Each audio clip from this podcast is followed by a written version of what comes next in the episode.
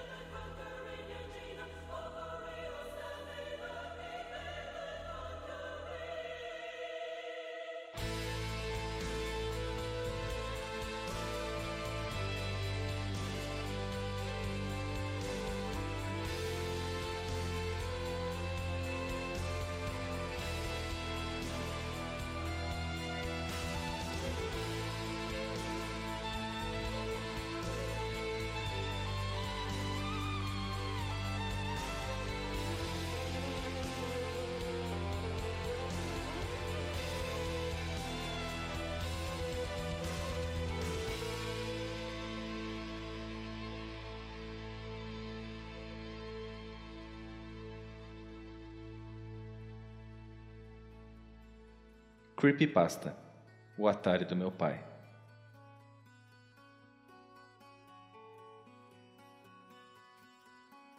Oi, meu nome é Fábio, tenho 16 anos e vou contar uma história horripilante que aconteceu comigo durante as férias do colégio. Tem esse cara, o Nelson. Dos namorados que a minha mãe arrumou depois que meu pai faleceu, esse cara com certeza é o cara que mais me irrita. Enquanto minha mãe e o Mr. Mala faziam um cruzeiro romântico, ah, que nojo. Fui passar uns tempos na casa da minha avó paterna, a avó Paula. Bom, a quase 400 quilômetros da capital, numa cidadezinha calma do interior, do lado da casa do prefeito e em frente à praça da igreja, morava a avó Paula. Quando eu era criança, eu ia muito com meu pai na casa dela. Hoje não mais, porque ela e minha mãe tiveram uns desentendimentos. Enfim, uma ótima avó. Sempre me diverti quando era criança. Infelizmente não cheguei a conhecer meu avô, mas a avó Paula dizia que ele era um cara muito legal. A casa era daquelas antigas enormes, com banheiros gigantes, uma lavanderia imensa, garagem para vários carros, um pomar no fundo e mais distante, uma edícula, bem diferente do apertamento que eu morava com a minha mãe lá na capital. Essa edícula em questão havia sido o QG do meu pai na sua infância. Hoje é apenas um depósito de coisas antigas entulhadas. Minha avó me levou lá para mostrar umas coisas que ainda guardava. Me deu uma dessas latas de panetone cheias de bolas de gude e me disse que seu filhote era craque nisso. Havia também um resto do que um dia foi um carrinho de rolimã. Nossa, o mais próximo que eu tinha chegado no carrinho de rolimã foi naquele videogame terrível do Tectoy que meu colega de classe tinha. Mas o jogo até que era legal. Tinha por lá também um taco de bats com o emblema do Superman. Naquele tempo todos gostavam do Superman, né? Falando nisso, tinha um pôster do Bon Jovi, que também tem uma tatuagem do Superman, e alguns discos do Queen. Comecei a fuçar nas coisas. Era como se eu estivesse descobrindo a história do meu pai, conhecendo ele melhor. Porque quando ele morreu eu tinha apenas 10 anos, então não me ligava nessas coisas de música e tal. Foi então que eu vi ali num canto uma bolsa azul, dessa de excursão de turismo, com uma cacetada de cartuchos de videogame antigo. E no fundo da bolsa eu encontrei ele, um Atari Polyvox que havia sido do meu pai. Nossa, parece que alguém ficou com raiva mesmo desse console. Ele estava bem judiado, parecia que tinha um pisado em cima. A carcaça estava toda quebrada e a placa até exposta estava. Pronto, já tinha a missão da semana, botar esse trem para funcionar. Fui até a eletrônica da cidade e um cara me sugeriu limpa contato para tirar toda aquela sujeira. Comprei logo duas latas. Dei aquele banho na placa e testei numa TVzinha que estava por ali também. Que maravilha, deu vídeo. Um pouco de cola quente, uns parafusos novos, uma lixa bem fininha para dar aquele toque final Ah, e faltavam os controles, que estavam terríveis. De dois, acabei fazendo um. No começo não entendia muito bem se estava funcionando direito. Parecia que a minha precisava de muita imaginação para entender aqueles quadrados na tela. Meu primeiro videogame foi um Play 2, Super Nintendo só no emulador. E eu nem era assim tão fã desse visual pixelado. Não tinha como eu ter um saudosismo de uma época que eu não vivi. Então por isso foi tão esquisito entender o que eram aqueles quadrados. E aquele som horrível chega a me arrepiar, é tão estranho. Pouco a pouco fui me adaptando e dentre os cartuchos que funcionavam descobri o River Raid, maldita ponte que eu nunca lembrava de atirar. Keystone Keepers, Frogger, Enduro, Pitfall. Que aquilo ali? Um escorpião louva-a-Deus? Ah não, mano. X-Men é isso mesmo que eu tô pensando? Acho que conheci vários clássicos e pouco a pouco fui entendendo a paixão das pessoas por esses jogos antigos. Achei também um Supercharger, um tocador de fitas cassete e um teclado. Ainda bem que existe Google hoje em dia. Uma pesquisinha e consegui colocar para funcionar essa fitinha chamada QFD.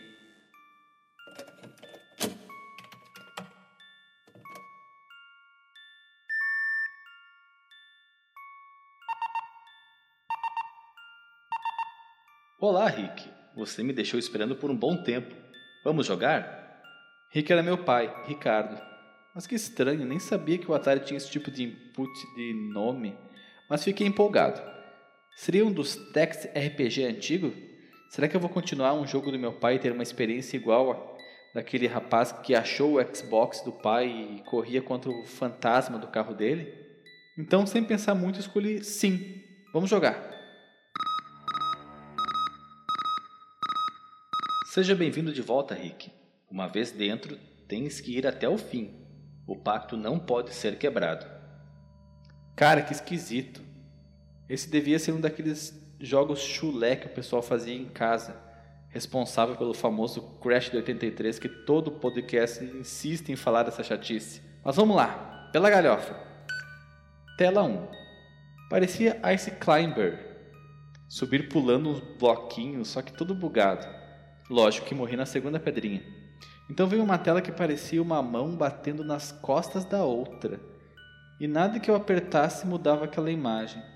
Então tive a ideia mais absurda de me dar um tapa na mão. E minhas vidas voltaram no jogo. Tá de sacanagem comigo? Mas bora lá, pela galhofa. Passei a tarde toda me estapeando até pegar as manhas do jogo, então fechei aquela tela. A próxima parecia Pitfall, mas o aventureiro parecia endemoniado e perseguia o personagem Rick, que eu controlava no jogo. Joguei bravamente, mal piscava, e depois de muito sofrer, cheguei na tela em que ele salvava a garota. Quando eu fiz isso, ela me deu uma espiga de milho, e aquela espiga ficou na tela. Não descobri o que fazer, então desliguei e fui tomar um banho para dar uma volta na praça. Era quermesse esses dias, tinha pastel, cachorro quente, chope do padre, barraca do milho. Não, não é possível. Barraca do milho? Será? Paguei para ver. Fui na barraca do milho e, para minha surpresa, conheci Dora, a moça da barraca. Linda, simpática, inteligente.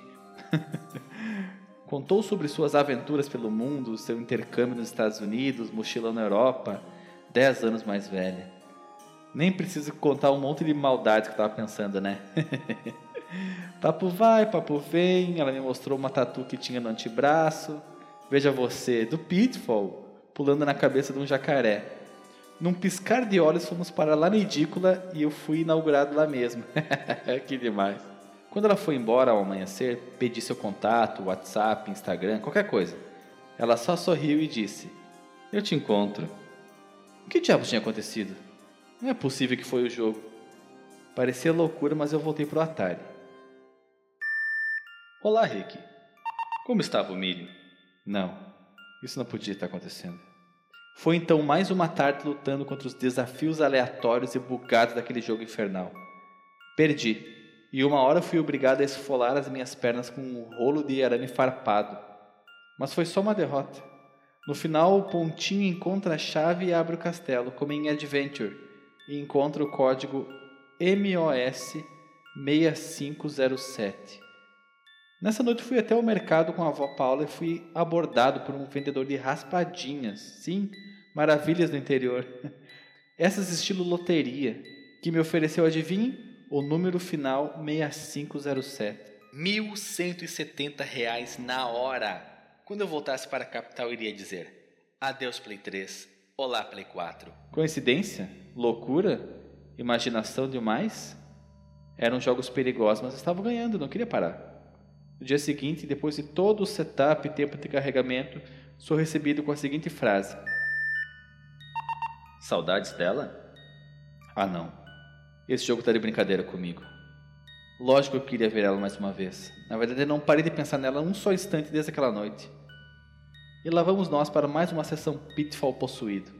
Bom, basta salvar a garota e me preparar para uma noite de amor. Mas estava tudo diferente, mais sinistro.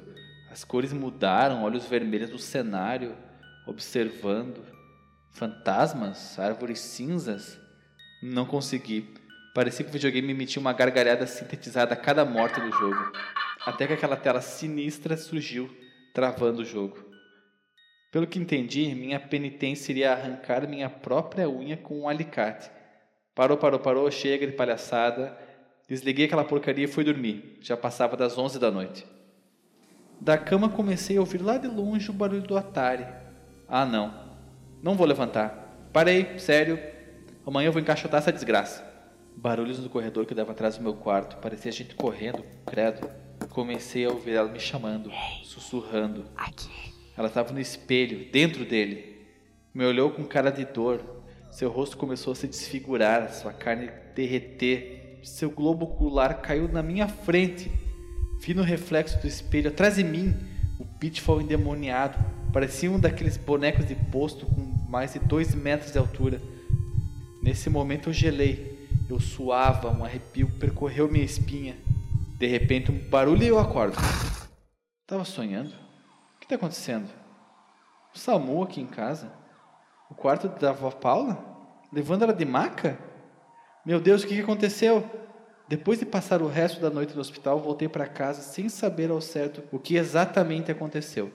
Liguei para minha tia e para minha mãe, informando o que tinha havido com a avó Paula, e elas me disseram que viriam imediatamente. Por algumas horas fiquei sozinho em casa. Estava com aquela sensação horrível, nervoso pelo acidente com a avó, ainda assustado com aquele sonho bizarro. Quando cheguei na edícula, estava o amaldiçoado Atari ligado com o desenho de uma lápide na tela com a mensagem: Você quebrou o nosso pacto. Meus braços, minhas pernas, todos os pelos do meu corpo se arrepiaram.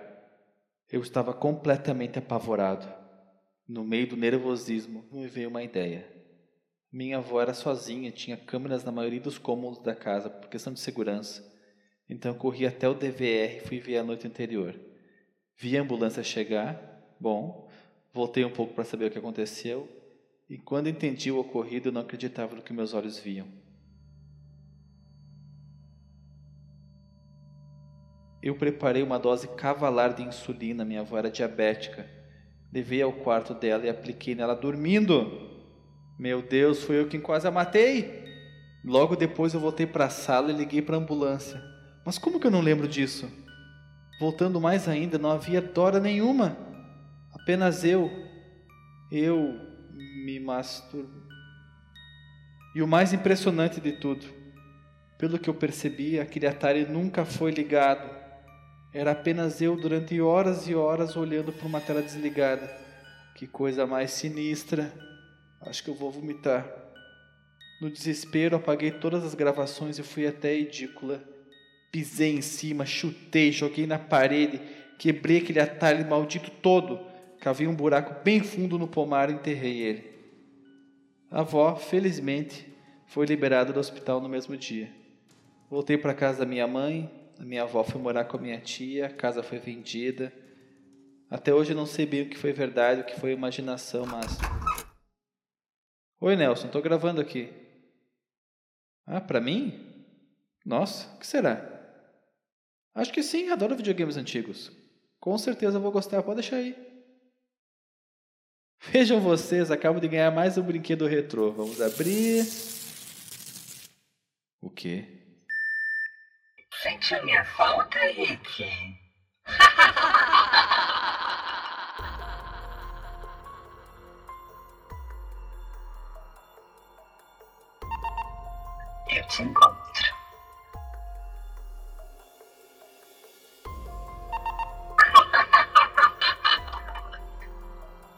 História, Renato Guardia. Olá, Rick. Você me deixou esperando por um bom tempo. Revisão, Lilian Valduga Brandelli e Guilherme Delagostin. Plano de galo? Narração e voz principal, Alexandre Oliveira Vieira Machado.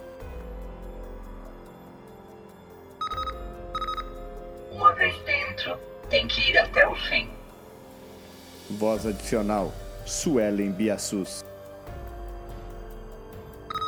O pacto não pode ser quebrado, tá? Edição e sonorização, Renato Guardia.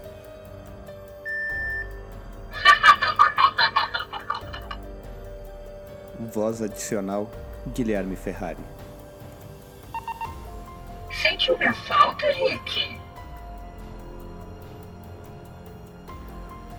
Uma produção Fliperama de Boteco.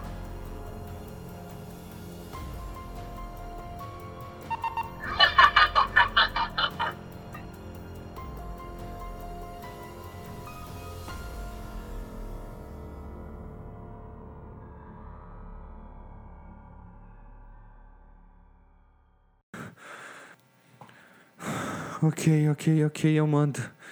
Você venceu, sua maluca. Envio pra quem você quiser. Só me diz o nome. Quem? Não, eu, eu não vou enviar.